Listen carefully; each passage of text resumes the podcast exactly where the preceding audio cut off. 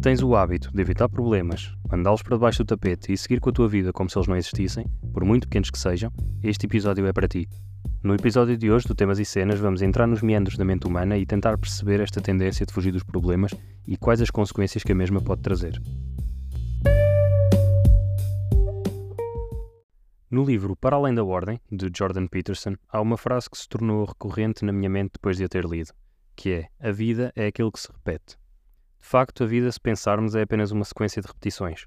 Por muito variado que seja o nosso estilo de vida, não importa se trabalhamos num emprego mais monótono, de entrar sempre às nove e sair às cinco, ou se temos o um emprego mais diversificado do mundo, que nos leva a sítios novos e rotinas novas quase todos os dias, a base da vida de cada um acaba por ser feita da rotina das coisas simples.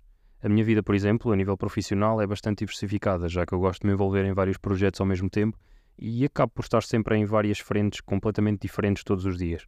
No entanto, a base está nas pequenas coisas que se repetem dia após dia.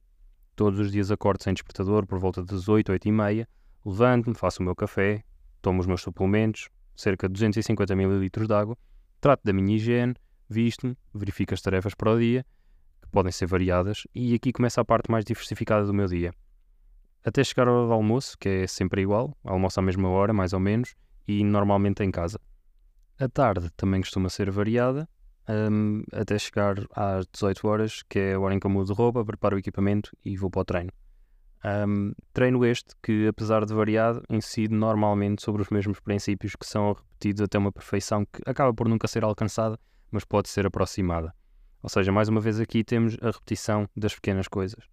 Depois do treino volto para casa, tomo banho, janto e vou para a cama.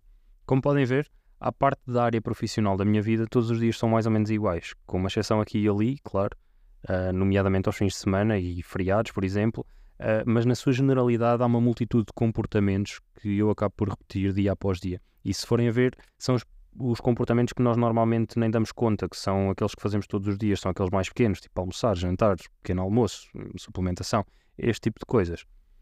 Um, ou seja, isto acaba sempre por se repetir todos os dias.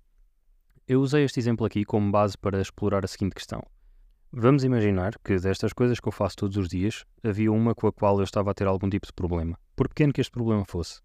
Esse problema ia acabar por repetir-se 365 vezes ao longo de um ano. Um, que tipo de impacto é que este tipo de problemas pequenos, mas repetidos ao longo do ano, podem ter no subconsciente de alguém?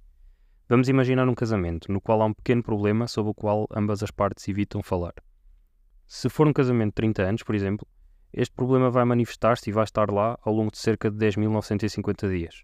Por muito pequeno que seja, estes são os problemas que destroem as relações, porque assim que surgir um problema um pouco maior no seio do casal, neste caso da relação, estes pequenos problemas acabam por vir sempre à tona e estes pro problemas que ao longo dos anos foram empurrados para debaixo do tapete vão ser todos analisados ao detalhe e tomar uma dimensão que na realidade nunca tiveram. Jordan Peterson, uh, que eu referi no início do episódio, escreve até na obra que eu referi também há pouco uh, sobre este aspecto de problemas conjugais, que o casal tenha a discussão quando tem que ter. Por desagradável que seja, é sempre preferível enfrentar o problema e procurar resolver o problema quando ele surge, por pequenos que sejam, e estabelecer uma base de regras e linhas a não cruzar. É como a analogia de tirar um penso de uma vez, rapidamente, ou de o tirar devagar e prolongando-se a dor.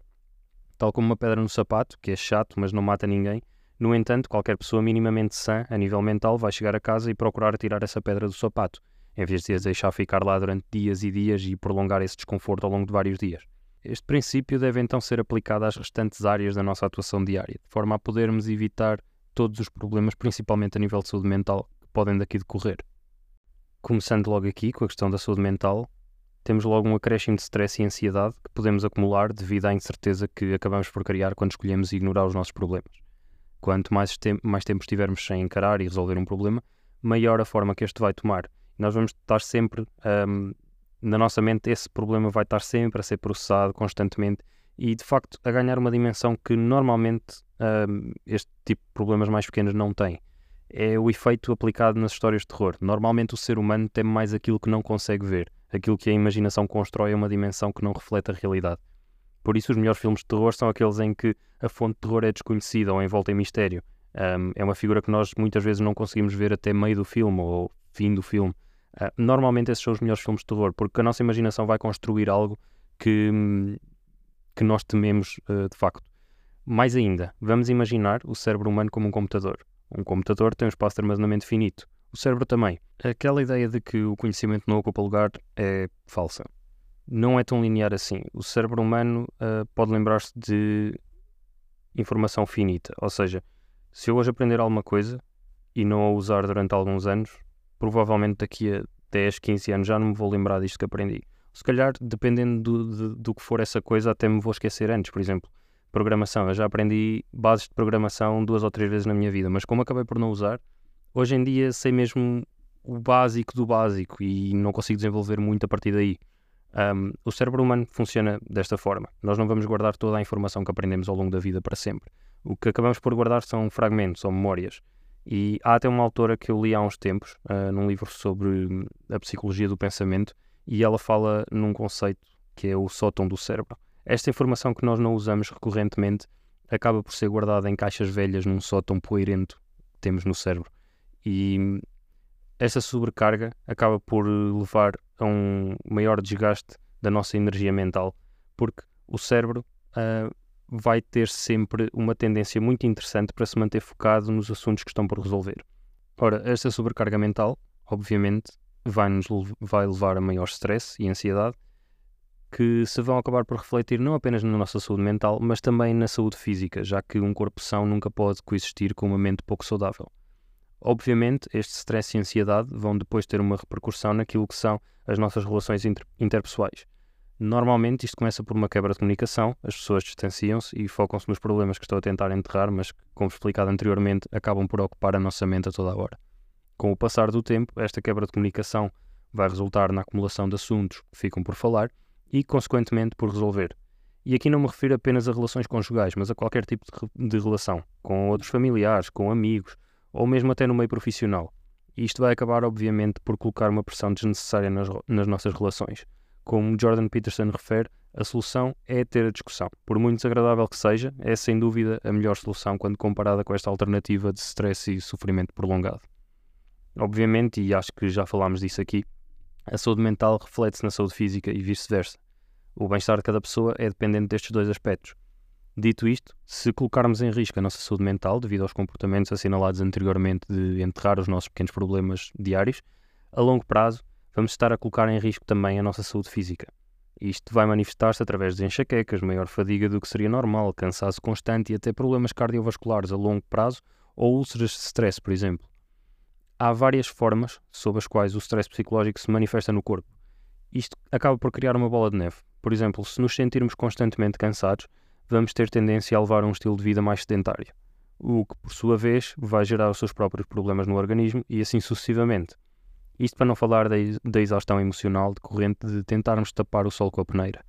Ao acumular estes pequenos problemas, com o passar do tempo, a vossa bateria social acaba por ser drenada e isto vai levar a um maior isolamento, que por sua vez leva novamente a sentimentos mais negativos, que por sua vez terão novamente uma expressão física com o passar do tempo. Lá está, é uma bola de neve, ou um ciclo, se preferirem.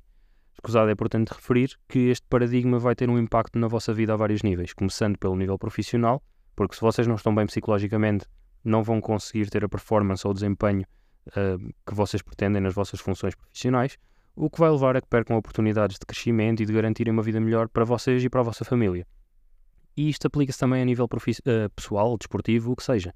Este estado de constante ansiedade e stress por tentarem reprimir os pequenos problemas em vez de os resolverem, acaba por se refletir em todos os aspectos da vida de cada um e, como referido anteriormente, e indo ao encontro do último episódio deste podcast, acaba por criar um efeito composto. Só que a diferença aqui é que não é um efeito composto positivo, de crescimento, como o que tínhamos falado, mas sim um efeito composto negativo, do qual é cada vez mais difícil sair com o passado do tempo. Dito isto, quais são então as alternativas para podermos evitar entrar num ciclo como este?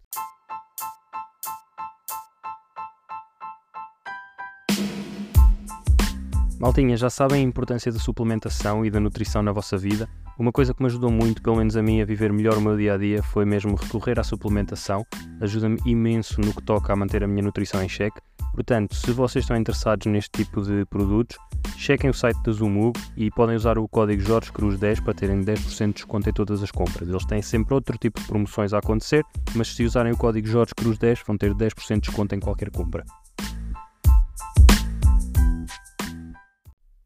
Na verdade, como já tinha referido anteriormente, é muito simples. A solução mais óbvia e mais fácil de colocar em prática é simplesmente falar abertamente sobre os problemas quando estes envolvem outras pessoas ou ter uma conversa interna quando são problemas internos que nos permite elaborar um plano de ação que possa ser colocado em marcha para resolver o dito problema.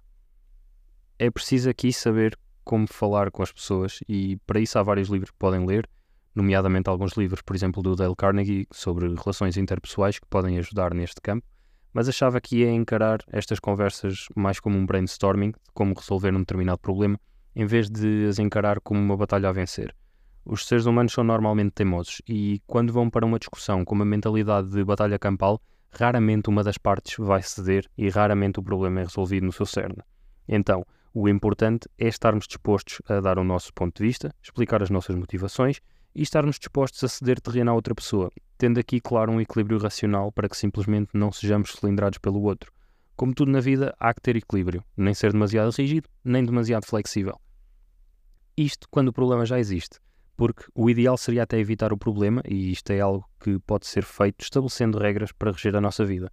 Claro que não podemos evitar todos os problemas, há fatores externos que escapam totalmente ao nosso controle, e ter problemas faz parte de andar nisto da vida, mas se conseguirmos estabelecer algumas regras basilares para os vários aspectos que compõem o nosso dia a dia, vamos conseguir evitar algumas das situações que geram problemas.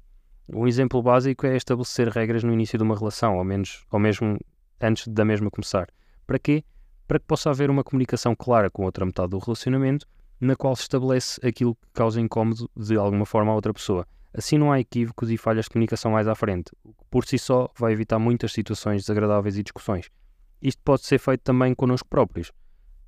Um, nós podemos tomar a posição de estabelecer regras para nós próprios, saber o que é que podemos fazer, o que é que não queremos fazer, que linhas é que não vamos cruzar e isto vai acabar por, a longo prazo, poupar-nos muitas situações um, problemáticas ou, ou mais desagradáveis.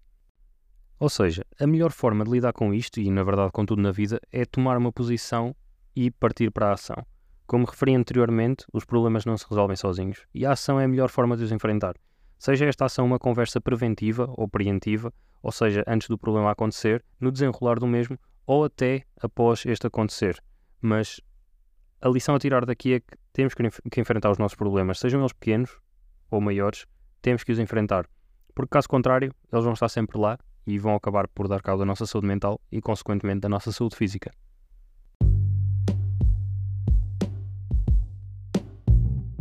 Por falar em ação, se vocês gostam deste tipo de conteúdo, sigam o podcast para serem notificados de cada vez que sai um episódio novo e comentem aí na secção de QA com questões para que possamos abrir debates em episódios futuros.